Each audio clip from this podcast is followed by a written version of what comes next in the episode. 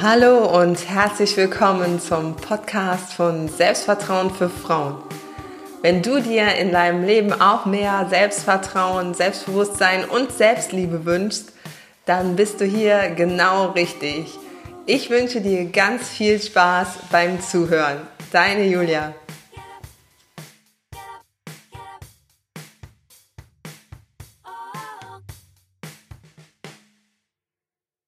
Hallo und herzlich willkommen zu einer neuen Podcast-Folge von Selbstvertrauen für Frauen. Schande über mein Haupt. Die letzte Podcast-Folge ist, glaube ich, ein halbes Jahr oder so her. Ich habe keine Ahnung. Ich bin ein bisschen raus ähm, aus dem Einsprechen von Podcasts, aber ich versuche mich wieder dran zu gewöhnen. Und unser heutiges Thema ist Selbstvertrauen gewinnen. So fühlt sich Selbstvertrauen an. Ich will euch da mal zu Beginn von meiner Klientin Lisa Marie erzählen. Ähm, als Lisa Marie meine Frage hörte, da hat sie nur mit den Schultern gezuckt und gesagt, keine Ahnung, was Selbstvertrauen zu haben für mich heißen würde. Und ich habe dann gefragt, aber du weißt, was du, dass du es haben willst, sonst würdest du ja nicht hier in meiner Praxis sitzen, oder? Und dann hat sie zu mir rübergeschaut und angefangen zu grinsen und mir gesagt, hm, ja, Selbstvertrauen, das fehlt mir. Das stimmt. Ich merke das jeden Tag. Aber ganz ehrlich, es fällt mir schwer zu formulieren, wie ich mich jetzt verhalten würde, wenn ich Selbstvertrauen hätte. Also Selbstvertrauen gewinnen und keinen Plan haben, was es bedeutet, mit mehr Selbstvertrauen durchs Leben zu gehen, das ist ganz normal. Also kaum eine Klientin weiß konkret, wo sie hin will, wenn sie davon redet, dass sie mehr Selbstvertrauen haben will. Äh, das geht dir bestimmt genauso wie dieser Marie. Ähm, du weißt, was du nicht mehr haben willst, aber was stattdessen in dein Leben treten soll, davon hast du nur so eine vage Vorstellung.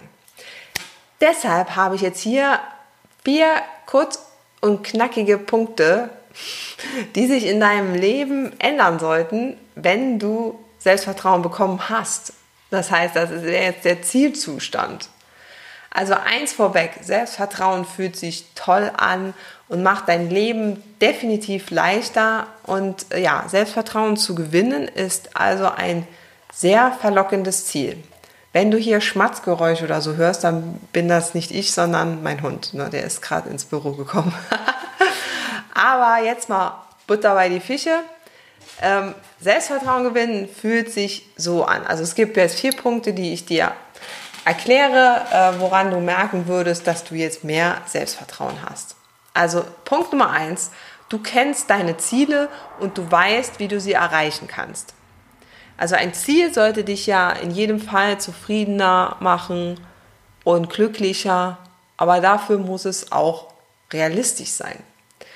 Weil unrealistische Ziele, die sorgen für Frust, was übrigens auch für zu große Ziele gilt, die dann ja auch unrealistisch sind.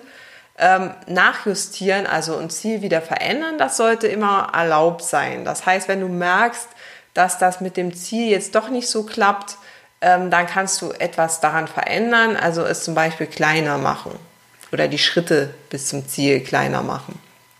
Bei Lisa Marie war es zum Beispiel so, dass sie äh, das Ziel hatte, joggen zu gehen. Und sie wollte jeden Tag wirklich was für ihre Fitness tun und erhoffte sich dadurch auch zufriedener und ausgeglichener zu werden. Aber sie machte das halt dann jeden Tag. Und nach einer Woche hatte sie den Muskelkater des Todes und einfach keinen Bock mehr aufs Joggen. Und für sie war dieses Ziel, jeden Tag joggen zu gehen, einfach zu groß. Inzwischen joggt sie jetzt zweimal die Woche und für sie fühlt es sich gut an. Um jetzt weiter auf Ziele einzugehen, kannst du gerne auf meinem Blog schauen. Da habe ich extra einen Blogartikel geschrieben zum Thema Ziele erreichen und da kannst du dir auch einen Zielplan ausdrucken, mit dem du deine Ziele einfacher erreichen kannst. Fassen wir also zusammen. Punkt Nummer eins: Frauen mit Selbstvertrauen kennen ihre Ziele und sorgen dafür, dass sie sie auch erreichen. Punkt Nummer zwei. Du kennst deine Gefühle und kannst damit umgehen. Ja, manchmal stehen uns unsere Gefühle ganz schön im Weg und häufig da machen sie uns auch blind, manchmal auch taub für die schönen Dinge oder auch für andere Seiten in uns um, und um uns herum. Und ja, ein solch starkes Gefühl ist zum Beispiel die Wut. Also als Lisa Marie zu mir kam, da war sie sehr wütend. Sie war wütend auf sich selbst, weil sie ihr Leben nicht auf die Reihe bekommt, wie sie es ausgedrückt hat. Sie war wütend auf ihre Schwester, weil die immer alles rumliegen gelassen hat. Also sie hatten zusammen eine Wohnung. Und sie war wütend auf ihren Chef, der mal wieder ihre Überstunden nicht bezahlt hatte oder nicht äh, rechtzeitig bezahlt hatte. Und sie gab mir sicherlich noch mindestens 30 andere Belege dafür, dass sie ein Recht darauf hat, wütend zu sein. Aber was brachte ihr jetzt dieses Recht auf die Wut? Also sie, Lisa Marie, bekam davon Nackenschmerzen, Übelkeit, Schlafstörungen. Und den anderen Personen, auf die sie ja wütend war, die merken davon nichts. Also die Konsequenzen der Wut, die trug eigentlich nur sie. Klar, manchmal kam die Wut auch raus und zerriss ihr gegenüber wie ein wild gewordener Löwe, aber zurück blieb auch dann kein gutes Gefühl. Denn Wut, die macht blind für Lösungsansätze, für Empathie. Wut nützt eigentlich nichts. Und wenn du jetzt wissen willst, konkret, wie du deine Wut in den Griff bekommen kannst, dann schau auch gerne auf meinem Blog vorbei. Da habe ich auch einen schönen Artikel dazu geschrieben. Also unsere Gefühle, wie zum Beispiel die Wut, die spielen uns manchmal ganz schöne Streiche. Das zu erkennen, das gehört halt auch zum Selbstvertrauen dazu. Weil ansonsten wirst du von Wut, Neid, Überforderung und anderen Gefühlen einfach mitgerissen. Also du kannst nicht mehr klar denken, du fokussierst dich nur noch auf dieses Gefühl und nur dieses Gefühl ist in dem Moment total präsent, für dich wichtig und ausschlaggebend für dein ganzes Handeln und Denken. Wenn du bemerkst, dass zum Beispiel Neid in dir aufkommt, dann hinterfrage doch mal, auf was genau bin ich hier neidisch? Bin ich hier neidisch? Also wenn es ums Thema Wut geht, gerne auf meinen Blog gehen und den Blogartikel äh, dazu lesen. Aber jetzt widmen wir uns mal dem Neid. Bei Lisa Marie zum Beispiel war es ein Cabrio einer Freundin. Die hatte sich so ein abgefahrenes Auto äh, geholt in einer coolen Farbe und dann auch noch ein Cabrio. Und ja, Lisa Marie gab halt zu, sie wäre darauf sehr neidisch, ähm, dass die Freundin dieses Auto hat. Aber nach einem kurzen Gespräch stellte sich heraus, dass Lisa Marie eigentlich nicht sonderlich scharf auf dieses Auto war, sondern darauf, was es in ihr auslöste. In ihr löste es diese Vorstellung, mit diesem Auto zu fahren, mit diesem Auto zu cruisen, löste in ihr ein Gefühl von Freiheit aus. Und als sie das verstand, da verschwand dieser Neid auf das teure Cabrio der Freundin. Denn sie hatte nun die Möglichkeit, diesen Freiheitsdrang anderweitig zu stillen. Und sie hat dann, ist dann hingegangen und hat sich äh, einen Campingvan gemietet und ist mal durch die Gegend und hat halt ähm, auf Campingplätzen gehalten oder auch mal am Straßenrand ähm, und hat da so ein bisschen ihre Freiheit genossen. Die Freundin, die hat sie auch ein paar Mal in ihrem Cabrio fahren gelassen. Lisa Marie fand das echt cool, sie genoss es, aber irgendwann hat sich auch dieses Gefühl der enormen Freiheit abgenutzt. Also was sie eigentlich anfangs wirklich dachte, dass sie da mega, mega happy wäre mit so einem Cabrio über eine längere Zeit, das, das kam gar nicht. Und sie war dann froh, dass sie sich selbst kein so teures Auto gekauft hat. Sie hat ihr Geld dann lieber für Kurztrips ausgegeben, die ihr mehr Freiheit gegeben haben. Wenn sie dieses Gefühl des Neids aber niemals hinterfragt hätte, hätte sie es weiter mit sich rumgeschleppt, wie wenn du so ein ungelesenes Buch immer wieder in eine Umzugskiste packst, weil du denkst, beim nächsten Mal in der nächsten Wohnung liest du es, obwohl du eigentlich schon weißt, dass das Buch nie gelesen wird. Also es wird Zeit, sich wirklich mit vergrabenen Gefühlen auseinanderzusetzen und die versteckte Botschaft dahinter zu lesen. Zusammengefasst zu Punkt 2. Gefühle sind manchmal echt cool, manchmal lästig und in einigen Fällen sind Gefühle total lähmend. Frauen mit Selbstvertrauen lassen sich von ihren Gefühlen nicht mehr übermannen. Sie setzen sich also mit ihren Gefühlen auseinander und finden Wege damit umzugehen. Punkt Nummer drei. Du kennst deine Stärken und kannst auch mal über deine Schwächen lachen. Ich könnte dir jetzt erzählen, was die Schwächen von Lisa Marie sind, die ihr irgendwann mal bewusst wurden. Das könnte ich, aber stattdessen erzähle ich dir jetzt eine meiner Schwächen. Also, ich hasse es, einen Parkplatz zu suchen, weil ich nicht sonderlich gut einparken kann. Man muss dazu sagen, dass ich in den 20 Jahren, 20 Jahren, in denen ich Auto fahre, noch keinen Kratzer und keine Delle in irgendeins meiner Autos oder in ein anderes gemacht habe. Aber ich bin eher so ein Träumer und Autofahren mag ich sowieso nicht so gern. Also ich sitze lieber nebendran und träume vor mich hin. Und beim Einparken, da muss ich halt manchmal dann fix reagieren. Also wenn ich an einer vielbefahrenen Straße bin und ich will da in die Parklücke rein und dann sind auch welche hinter mir. Und dann muss ich ganz schnell reagieren, abschätzen, passe ich da rein, äh, plinken, bla bla. Ne? Und so schnell bin ich eigentlich relativ selten, weil ich ja so mehr der Träumer bin. Ne? Und nach einer Ehrenrunde, das heißt, ich fahre nochmal um den Block, ist der Platz dann meistens weg. Also ich nehme das Ganze mit Humor und meine Freunde auch. Also manchmal parke ich extra ein Stück weiter weg. Wenn ich jemanden mitnehme, dann mohlen die manchmal. Aber ich weiß halt, da gibt es einen ruhigen Parkplatz, da kann ich in Ruhe äh, einparken. Oder eine Freundin von mir, die hat auch schon mal mein Auto in ihrer Einfahrt eingeparkt, als wenig Platz war bei irgendeiner Party. Und ich, äh, ja, habe mir da einen abgerödelt Und sie ist dann gekommen und hat mein Auto eingeparkt. Ja, aber pst, verrat's niemandem, ne? dass mir sowas passiert. ja, aber so wie ich mir jetzt über meine Schwäche bewusst bin, so kenne ich auch meine Stärken. Und ich bin nicht perfekt und keiner ist perfekt. Ne? Das wäre auch so mega langweilig, wenn jeder perfekt wäre. Aber wie sieht es denn eigentlich bei dir aus? Kennst du deine Stärken und deine Schwächen? Ähm, falls du dich wirklich immer wegen deiner Schwächen so kritisierst und abwertest, dann habe ich auch einen Artikel für dich auf meinem Blog.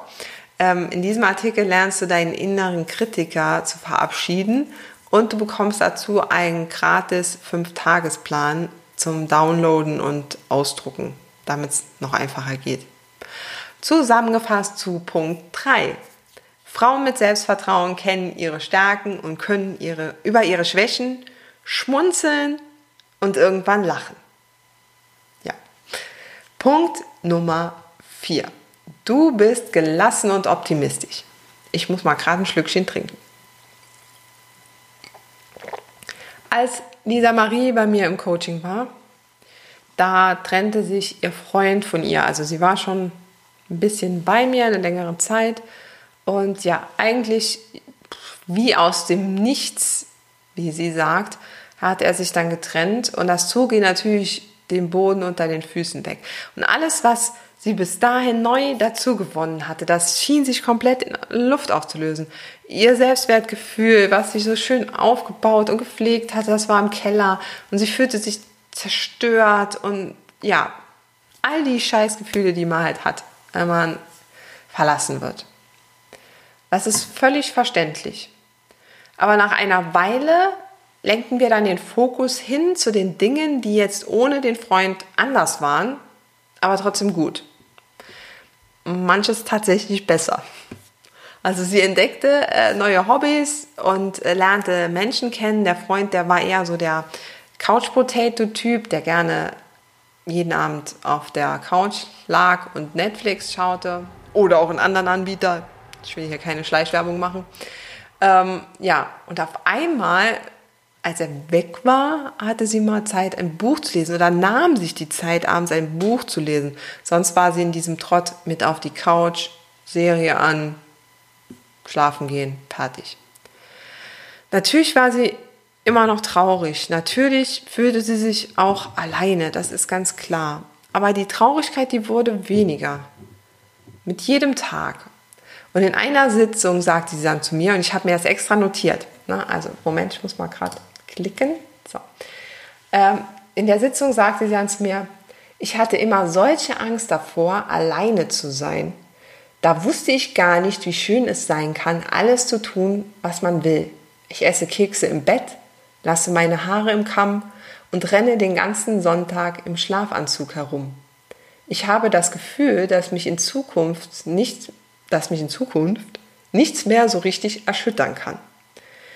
Man muss dazu wissen, dass sie wirklich große Angst davor hatte, vor dieser Leere, die da entsteht, wenn, wenn sie mal Single ist, alleine ist. So, jetzt kam das von außen, sie wollte es ja eigentlich so nicht, aber auf einmal hat sie erkannt, dass auch in diesem Schlechten, in der Trennung, was Gutes lag.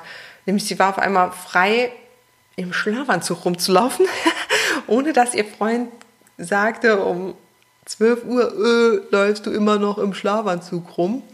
Oder ja, das Bett zu verkrümeln, ohne dass jemand sagt, ah, was soll das, das stört mich. Kleinigkeiten. Aber ihr Fokus hatte sich halt verändert. Von diesem, ich habe das und das und das verloren, was sie mit Sicherheit natürlich auch hat äh, in, durch die Trennung, hinzu, ich habe das und das gewonnen, was mir vielleicht vorher gar nicht bewusst war. Und was kann mir jetzt passieren noch, wenn ich eine Trennung umwandeln kann in, in kleine, kleine, kleine, kleine, kleine gute Teile, an denen ich mich erfreuen kann? Was kann mir denn jetzt noch eigentlich passieren? Und ja, man kann optimistisch in die Zukunft blicken, wenn man darauf vertraut, dass die Ereignisse für irgendwas gut sind. Das sagt dir jeder, ja, das war für irgendwas gut. Ja, und dann denkt man, ah, für was? ne? Im, Im Vornherein lässt sich das sowieso nicht, nicht erkennen, für was das Ganze gut war.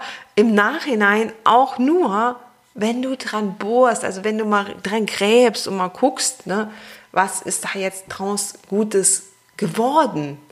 Weil diese Einstellung, die muss man pflegen, dass da, dass man da was Gutes drin entdeckt.